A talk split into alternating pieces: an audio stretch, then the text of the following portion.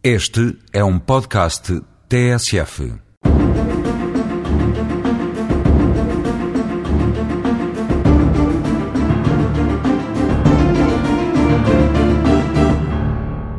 O casamento, apesar das precauções de que a lei rodeia a sua preparação e celebração, pode ser juridicamente inválido ou não ter sequer existência no mundo do direito. O matrimónio é legalmente considerado como inexistente quando ocorrer entre pessoas do mesmo sexo ou tiver sido celebrado fora das exceções previstas, perante quem não tinha competência funcional para o ato.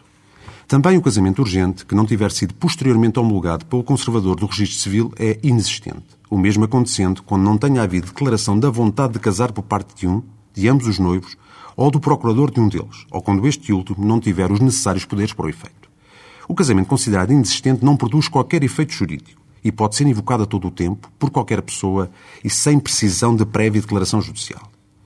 O matrimónio pode também ser anulável quando celebrado por nubentes que se mostrem afetados por algum impedimento dirimente absoluto ou relativo, quando seja efetuado sem a presença das testemunhas por lei exigidas, ou quando os noivos, apesar da sua declaração formal no sentido de aceitarem casar, o tenham feito com a vontade viciada por erro ou coação moral, ou mesmo com falta dessa vontade, como são os casos de simulação, erro sobre a identidade do outro noivo, coação física sobre o declarante ou incapacidade acidental deste último. Entende-se que a mencionada declaração formal faz presumir a vontade livre e perfeita de casar, tendo a anulabilidade em questão de ser reconhecida previamente pelo Tribunal, podendo, contudo, o casamento ser validado em alguns casos nos termos legalmente estabelecidos.